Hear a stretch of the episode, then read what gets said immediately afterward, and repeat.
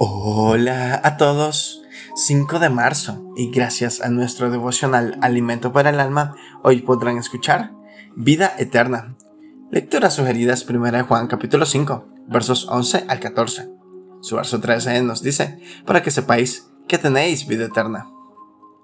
En el año 2008 fui invitado a un desayuno de líderes que resultó inolvidable para mí pues tuve el privilegio de sentarme junto al clavadista y multimedallista olímpico mexicano Joaquín Capilla.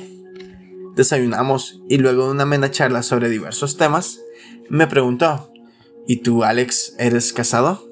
La pregunta me tomó por sorpresa, pues de familia no habíamos hablado, pero le respondí, sí, soy casado. Ja, eres de los inteligentes, exclamó divertido.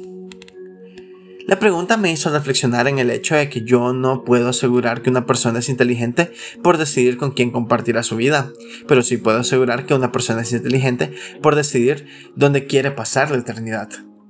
Cuando dejé la niñez y la adolescencia, en mi vida llegaron las exigencias individuales de tomar decisiones determinantes a las preguntas básicas de gran significado que todo ser humano debe tomar en cuenta.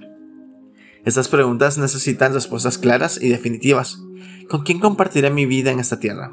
¿A qué me dedicaré para sostenerme y sostener a quién, a quienes lleguen a depender de mí? ¿Y dónde pasaré la eternidad? En relación a esta última pregunta, decidí creer la promesa de Dios que aparece en la lectura bíblica del día de hoy. Dios prometió darme vida eterna y abundante.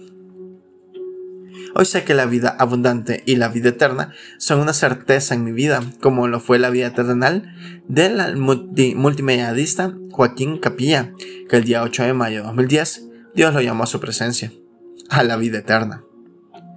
Devocional escrito por Alejandro Constantino Casas, en México. La vida eterna está a tu alcance. Cree en Jesucristo. Muchas gracias por escuchar.